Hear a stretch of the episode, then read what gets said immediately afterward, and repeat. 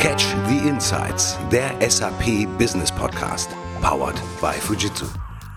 Ganz schön unübersichtlich die neue SAP-Welt. Jede Menge neue Tools, Anwendungen und Services.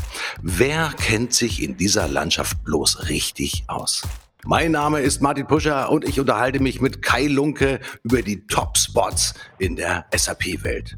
Wo finden Sie die Mehrwerte der Cloud, der Services und der Apps? Kai Lunke, Head of SAP Consulting bei Fujitsu, ist der richtige Navigator.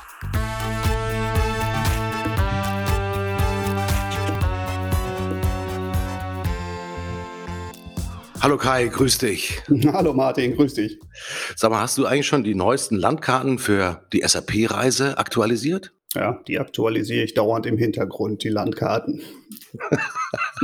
ja, bei SAP ist momentan wahnsinnig viel los und ich denke mal, das ist gar nicht so einfach, da immer auf der Höhe der Zeit zu sein, also wirklich die richtigen Routen auch tatsächlich zu finden. Wie machst du das? Ja, gut, also äh, man muss sich äh, mit der SAP selber natürlich viel unterhalten. Persönliche Beziehungen sind da wichtig. Mit den Kunden muss man sich äh, auseinandersetzen. Ähm, was bewegt die gerade? Äh, wo sind die unterwegs? Äh, wo stehen sie auch gerade? Ich mache gerade die Erfahrung, dass äh, der eine Kunde sich wirklich noch mit seinem ECC 6.0 beschäftigt und drei Tage später spricht man mit einem Kunden, der im Grunde genommen komplett in der Cloud unterwegs ist, ja, und sich eine, eine komplette Landschaft aufbaut. Also ähm, Kunde ist wichtig wichtig, SAP ist wichtig und natürlich auch die SAP-Veranstaltung, wo einfach, ähm, ja, ich sag mal, die Kunden und auch die Partner gebrieft werden, äh, in welche Richtung die SAP marschiert. Mhm. Ähm, Cloud, Cloud, Cloud, das hört man ja quasi in den Medien. Ähm, man sieht das auf allen Online-Konferenzen und natürlich auch besonders von SAP. Ja, da wird die Landkarte durchaus immer umfangreicher und die mhm. Navigation mhm. fällt immer schwerer. Ist das wirklich so? Ja, ist tatsächlich so. Also es wird zwar immer suggeriert, mit Cloud wird alles einfacher. Äh, das ist mitnichten so. Ähm, äh, auf der einen Seite gibt es äh, sehr viele neue Produkte, die auf den Markt kommen, Services, es geht in Richtung Microservices. Und im Cloud-Umfeld ist natürlich äh, das ganze Thema Integration, Datensicherheit eins der Hot Topics, ähm, die man betrachten muss.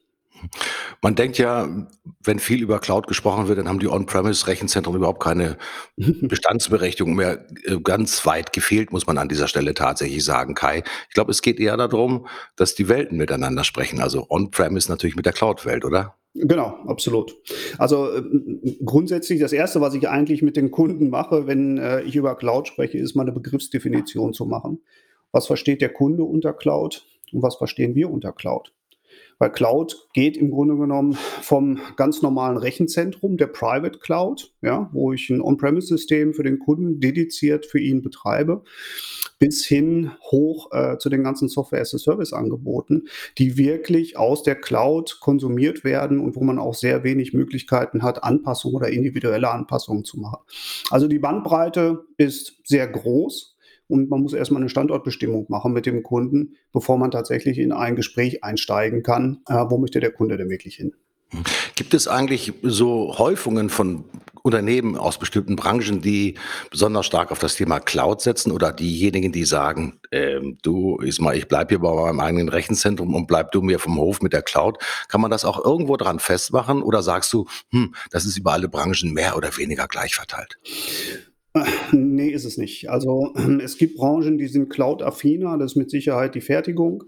Ähm, die Forschung ist interessanterweise auch äh, sehr Cloud-affin. Ähm, es gibt große, ja, ich sag mal, Pharmaunternehmen, die tatsächlich ihre Entwicklungskapazitäten in die Cloud ausgelagert haben.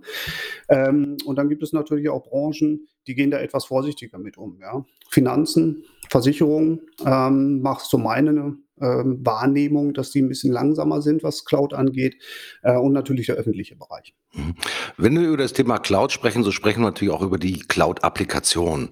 Ähm, Cloud ist ja ein Bereitstellungsmodell oder ein Betriebsmodell, aber das, was in der Cloud natürlich passiert, ist möglicherweise natürlich noch viel spannender, weil natürlich sich dieser Markt dieser Cloud-Anwendung und dieser Cloud-Applikation momentan ja fast explosionsartig ausbreitet. Im positiven Sinne muss man natürlich sagen.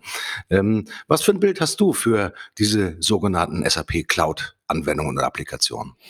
Also die SAP geht äh, ganz klar in zwei Richtungen. Ähm, das eine ist wirklich Software as a Service, also wo wirklich Anwendungen bereitgestellt werden. Und das zweite ähm, ist, äh, ja, sag mal, Betriebsangebote, Betriebsservices ähm, für ja, On-Premise-Kunden dementsprechend zur Verfügung zu stellen. Mhm. Es entstehen natürlich jeden Tag neue Ideen rund um diesen, ich nenne es mal Cloud-Markt, um diesen, um diesen Apps-Markt tatsächlich. Ich sag mal, welche Anwendung ist dir denn jetzt gerade so geläufig, wo du sagst, hm, da haben wir schon dran gearbeitet und das ist ein mega spannendes Projekt. So vielleicht so kleine Insights mal aus deinem Business. Ja, gut, also das Thema Apps ist äh, in der Tat ein sehr interessantes. Ähm, die SAP äh, drängt auch ihre Partner in die Richtung, äh, selber Apps zu entwickeln. Ähm, am Ende des Tages, vielleicht ein sehr vereinfachtes Beispiel, aber geht die SAP so ein bisschen in Richtung Smartphone, ähm, wo sie mit dem S4 eine Basis zur Verfügung stellt und drumherum halt ähm, sehr viele verschiedene Apps, wie ich sie auf dem Smartphone auch habe, ähm, zur Verfügung stellen möchte, entweder selber oder über die Partner. Und ähm, das stellt, ich sag mal, ein klassisches Consulting-Unternehmen, wie wir es auch bis vor ein paar Jahren waren, natürlich so ein bisschen vor Herausforderungen, weil ich gehe dann in die ähm, Entwicklung von Anwendungen, in die Produktentwicklung. So, das sind ganz andere Prozesse, als wenn ich halt ganz normal klassisches Consulting mache. Wir sind diesen Schritt aber gegangen und ähm, haben zum Beispiel eine erste App mit dem Loss Prevention. Das ist für den Retail-Markt ähm, eine Anwendung, um Betrugsversuche am Point of Sale, also sprich an der Kasse, zu identifizieren oder zu erkennen, ähm, auf den Weg gebracht. Und ähm, ja, es läuft ganz gut, muss ich sagen. Die SAP fand die Anwendung so gut, äh, dass sie sie direkt auf die Preisliste genommen hat. Äh, ich glaube, das nennt man einen sogenannten Ritterschlag, wenn es um diesen Markt geht, äh, wenn die Kollegen von SAP davon überzeugt sind. Wie kommt man auf so eine Idee, so eine App zu bauen? Ist das im Prinzip, kommt der Kunde auf dich zu und sagt, Mensch, ich habe da ein Thema, kannst du mir mal helfen? Oder setzt man sich da zusammen? Oder ist das eine Idee, die dir gekommen ist oder dein Team-Members? Ähm, wer ist auf die Idee gekommen? Und wie geht es da eigentlich so voran, dass man anfängt, so ein Thema Loss Prevention auch tatsächlich umzusetzen? Gut, also die, die Innovationswege äh, sind da sehr verschlungen und äh, haben auch mehrere Ausgänge beziehungsweise Eingänge, muss man ganz klar sagen. Im Loss Prevention war es jetzt so, ähm, wir haben ja den Luxus eines eigenen äh, Business- und Innovation Consultings, äh, den mein Kollege Boris Plaumann leitet. Und ähm, die sind halt im Retail-Umfeld auch viel unterwegs und die sind tatsächlich mit der Idee gekommen, hey, so eine Loss Prevention-Anwendung, das wäre doch mal eine coole Idee. Das heißt, das ist etwas, ähm, was auf unserem Mist gewachsen ist. Ja? Ähm, dann geht man halt mal hin, macht eine Marktuntersuchung, wer tummelt sich denn da sonst noch so? Und äh, irgendwann, ja, haut man mal die, die Finger in die Tasten und äh, programmiert sich mal einen ersten Prototypen und guckt mal, wie es läuft. Ähm, es ist aber auch so, dass wir, ja, ich sag mal, in, in der Zusammenarbeit mit dem Kunden gemeinsam Apps entwickeln, wo der Kunde eine Idee hat, zum Beispiel, Mensch, das und das könnte ich mir vorstellen, ähm, wo wir dann hingehen, hm, ja, könnten wir uns auch vorstellen, dass man das also replizieren kann, dass man das mehrfach verkaufen kann. Ähm, und das sind dann auch so Modelle, wo wir den Kunden mit partizipieren partizipieren lassen an den Erfolgen, ähm, wenn er sich halt bereit erklärt, mit uns so einen Prototypen zu bauen. Ähm, da muss ich mal nachfragen. Also äh, der Kunde kann partizipieren, auf Deutsch gesagt, wenn die Lösung gut verkauft wird, dann bekommt der Kunde einen Anteil der Vertriebserlöse und kann damit quasi, ich sag mal, sich seine Idee vergolden lassen. Ich nenne das jetzt einfach mal so. Ja, zum Beispiel. Das was, äh, ja, solche Schweinereien machen wir auch, ja. Da würde ich doch als Kunde permanent bei dir anrufen und würde sagen, ich habe da noch eine Idee, ich habe da noch eine Idee, äh, um sozusagen meine eigene Pipeline natürlich zu füllen, meine mhm. eigene Erlöspipeline dann natürlich mhm. voranzubringen. Das ist die eine Idee, die du uns gerade erzählt hast. Also ihr habt selbst eine Idee gehabt, Boris Blaumann, wir kennen ihn natürlich aus der Episode zum Thema Business Value, auch hier äh, im Podcast. Das zweite ist, der Kunde hat schon eine Idee, worum es gehen kann. Was sind so auch so typische Ideen oder Beispiele, wo der Kunde selbst eine tolle Idee hat und zu dir sagt, Mensch, das wollte ich schon immer mal machen, das ist, ist vielleicht nicht nur mein Thema, sondern das könnte möglicherweise generalisierbar sein. Gut, also da kommen, erreichen uns momentan relativ viele Anfragen aus dem Umfeld IoT. Äh, wo es wirklich darum geht, ähm, Predictive Maintenance-Szenarien äh, umzusetzen Also der, der Maschinenbau ist sehr rege da an der Stelle und auch das ganze Servicegeschäft ist sehr rege. Äh, und uns erreichen sehr viele Ideen aus dem Umfeld ähm, Retail natürlich ähm, und aus dem Umfeld Reporting. Also ein Beispiel, wo der Kunde auch auf uns zugekommen ist, ist auch jetzt gerade in eine Entwicklung gemündet, wo wir ein Lieferantenportal bauen, wo die, ja, die Einkäufer der großen ähm, ja, Einzelhändler im Grunde genommen den Lieferanten äh, Verkaufszahlen zur Verfügung stellen, dass die einfach ihre Planungen besser machen können. Äh, wir sehen natürlich auch an den Beispielen, die du jetzt auch genannt hast, das hat immer etwas mit Daten zu tun. Ähm, und zwar in der Regel mit vielen Daten, die natürlich analytisch ausgewertet werden müssen. Mhm. Du hast den Boris gerade nochmal so als ich nenne das einfach mal mentalen Türöffner, nochmal sozusagen vorangeschoben, der natürlich, ich sag mal, mit seiner strategischen Beratung auch viele Ideen auch in den Unternehmen letztendlich erst an die Oberfläche bringt. Ja. Ich habe manchmal so das Empfinden, dass gerade beim Thema Cloud viele SAP-Anwenderunternehmen immer noch deswegen zögerlich sind, weil sie denken, ha, das ist vielleicht nicht so stabil, wenn ich das im eigenen Rechenzentrum läuft, das alles super. Cloud steht ja eigentlich eher für Flexibilität. Wie gehen diese Kunden um in diesem Widerspruch zwischen Stabilität und Flexibilität, Kai? ja, ich sag mal, eines der größten Herausforderungen, die wir momentan haben, ähm, weil sehr viele Kunden einfach auch noch in der alten IT-Welt unterwegs sind. Die sind einfach in der Cloud noch nicht angekommen. Und auch, um es ganz ehrlich zu sagen, ähm, es gibt einfach auch viele Stakeholder in den Unternehmen, denen das Angst macht. Es gibt viele in der IT, die wollen natürlich äh, an dem althergebrachten, ja, an ihrem SAP Dornröschenschloss, was sie sich unten im Keller aufgebaut haben. Was für ein schönes Wort. Ja, die wollen daran natürlich festhalten. Und ähm, das ist, glaube ich, auch so ein bisschen das Problem, was die Digitalisierung allgemein in Deutschland hat. Digitalisierung muss gewollt sein und Digitalisierung aus meiner äh, Wahrnehmung ist immer ein Change Management Projekt. Das hat, ich glaube, technisch, technologisch können wir das alles. Ähm, es muss tatsächlich gewollt sein. Es muss äh, top-down erfolgen. Ich glaube, Digitalisierung wird niemals bottom-up ähm, funktionieren, sondern da muss tatsächlich die Geschäftsführung auch eine Idee haben, eine Vision haben, wo es hingehen soll. Ähm, und das muss dann auch wirklich, äh, ich sag mal, sanft, aber konsequent durchgemanagt werden. Ideen ist ja so ein ganz ähm, schwieriges Umfeld, weil manchmal kommt man ja erst auf Ideen, wenn man Beispiele von anderen Unternehmen hat. Wie wichtig ist es quasi so Best Practices und Beispiele zu haben, um die Synapsen der Stakeholder in einem Unternehmen tatsächlich anzuregen, sich zu überlegen, hm, das wäre eigentlich auch was für mich, vielleicht mit der Schraube anders und da nochmal ein bisschen gedreht. Aber wie wichtig sind diese Themen Best Practices? Hm. Gut, das äh, hat einen sehr hohen Stellenwert. Wie du schon sagst, äh, die Synapsen müssen sich auch erstmal verbinden. Dieses äh, ganze Thema Digitalisierung ist natürlich ein sehr, wie soll ich sagen, sehr blumiges. Ja? Ähm, also jeder versteht etwas anderes darunter. Ähm, und äh, wirklich zum Kunden zu gehen und zu sagen, äh, guck mal, wir haben das und das schon bei dem anderen Kunden gemacht, äh, wäre das etwas, was bei dir auch passt. Ähm, das ist sehr wichtig und das ist auch, jetzt komme ich wieder auf meinen Kollegen Boris Blaumann zu sprechen, das ist halt etwas, äh, was er vortrefflich gut macht. Nämlich genau zu den Kunden hinzugehen und erstmal äh, losgelöst von jeglicher Technologie erstmal aufzunehmen, wo bist du denn gerade, wo willst du hin und wie kannst du das erreichen? Was brauchst du dazu, um dahin zu kommen? Ähm, da werden Workshops gefahren, ähm, wo er sich mit, mit dem Geschäftsführer darüber unterhält, naja, womit verdient denn jetzt dein Unternehmen 2025 das Geld? Ist es noch das Geschäftsmodell, was du heute hast? Oder ist es was ganz anderes? Und die Digitalisierung hilft ja, und das sehen wir auch bei den ganzen Startups, ähm, neue Geschäftsmodelle sehr schnell umzusetzen. Und äh, dafür ist einfach auch die Cloud äh, ein wichtiger Motor, um schneller zu werden. Das ist ja der eigentliche Grund hinter dieser ganzen Geschichte, das Dornröschenschloss im Keller hinter sich zu lassen ähm, und zurück zum Standard zu gehen, um damit einfach dem Business schneller IT-Lösungen auch anbieten zu können. Also es geht um Schnelligkeit, es geht um mehr Flexibilität, Kai. Nun stelle ich mir Folgendes vor, viele von uns können sich das vielleicht auch vorstellen, also aus der klassischen App-Welt, sei es Android oder Apple, wie viele Applikationen und Anwendungen und Apps dort jeden Tag auch tatsächlich entstehen. Wir wissen natürlich, ist aber nicht nur in Deutschland, sondern auch weltweit, dass natürlich die Ressource der, ich nenne es mal Berater und auch der Entwickler natürlich immer knapper wird, die sich mit diesem Thema beschäftigen. Siehst du da aus deiner persönlichen Perspektive schon auch in Anführungsstrichen ein Risiko am Horizont auftauchen, davon, dass diese Kapazitäten irgendwann besonders knapp sind, dass wenn man jetzt eine tolle Idee hat, einfach gar nicht in die Pipeline reinkommt, weil man nicht genügend Entwicklungskapazitäten hat? Mhm.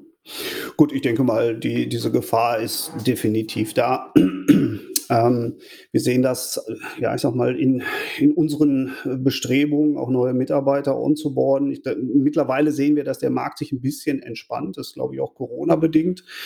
Ähm, wir sehen äh, wachsende Zahlen oder Anzahl an Bewerbungen auf Stellen, die wir ausgeschrieben haben. Das ist sehr positiv. Ähm, aber ich glaube, sobald äh, Corona wieder, äh, ich sag mal, ihre Klauen von uns lässt, dann äh, wird sich auch dieser Jobmarkt einfach dementsprechend wieder ja ein bisschen wieder heiß laufen da an der Stelle.